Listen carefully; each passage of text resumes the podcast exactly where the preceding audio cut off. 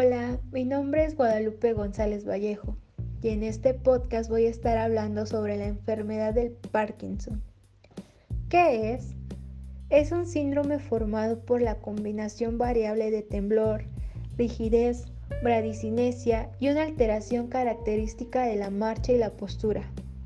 Es un trastorno crónico y progresivo que afecta a todos los grupos étnicos, los dos sexos y es más frecuente en personas mayores entre los 65 y 74 años de edad. ¿Dónde son producidos los síntomas? Los síntomas están producidos por una pérdida de neuronas en la parte compacta de la sustancia negra pigmentada y en el locus coeruleus mesencefálico. Síntomas del Parkinson. Estos se dividen en dos, motores y no motores. En los motores tenemos a los temblores, que son movimientos lentos y rítmicos, que se aprecian inicialmente en las manos y en un estado de reposo. Rigidez muscular. Los músculos están tensos y contraídos, sintiendo dolor o debilidad. Inestabilidad emocional. Estos cambios van a ser físicos, en el cual el tronco y la cabeza están adelantados al resto del cuerpo y los hombros van a estar caídos. Trastornos del equilibrio.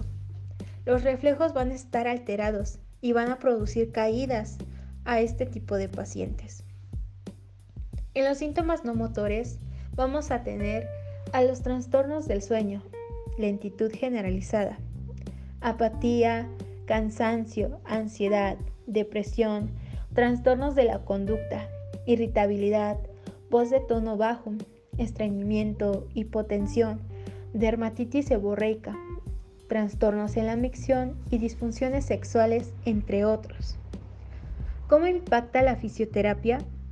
Tener una rehabilitación fisioterapéutica ayuda principalmente a mejorar el estado físico y retrasar la progresión de los síntomas motores, permitiendo al paciente una autonomía para realizar actividades de la vida diaria. Y el plan de tratamiento se establece mediante la valoración del paciente. ¿Cómo valoramos a los pacientes? Vamos a utilizar una escala, en la cual va a ser Home and Year.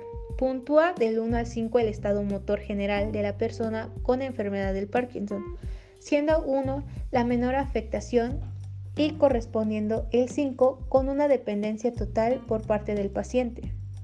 La segunda escala es de UPDRS, escala unificada de valoración de la enfermedad del Parkinson. Consta de cuatro áreas correspondientes a los siguientes aspectos. 1. Estado mental.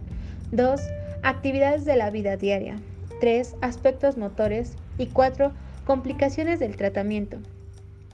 Consiste en una serie de 147 preguntas realizadas al paciente que puntúan de 0 a 4, de menos a más discapacidad.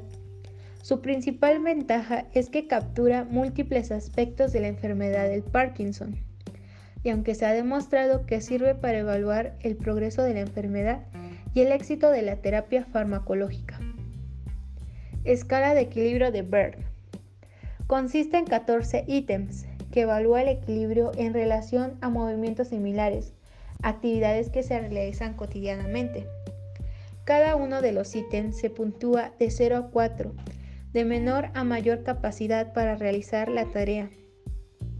El valor máximo alcanzable es de 56 y cuanto mayor es el valor de dicha puntuación, mayor independencia del paciente. Si la puntuación se encuentra entre 41 y 56, el paciente es independiente para la marcha. Si está entre 21 y 40, realiza la marcha, pero con ayuda o asistencia. Y si es de 0 a 20, posiblemente va a necesitar silla de ruedas para los desplazamientos. Test de tiempo cronometrado para levantarse y caminar. Consiste tal como lo indica su nombre. Es cronometrar el tiempo que tarda el paciente en levantarse de una silla, caminar a velocidad preferida, una distancia de 3 metros, girar, volver a la silla y sentarse de nuevo. Se trata de, un test simple, rápido y fácil de administrar en la práctica clínica. Estas pruebas y test son un complemento a nuestra valoración en la enfermedad del Parkinson. Esto sería todo y muchas gracias.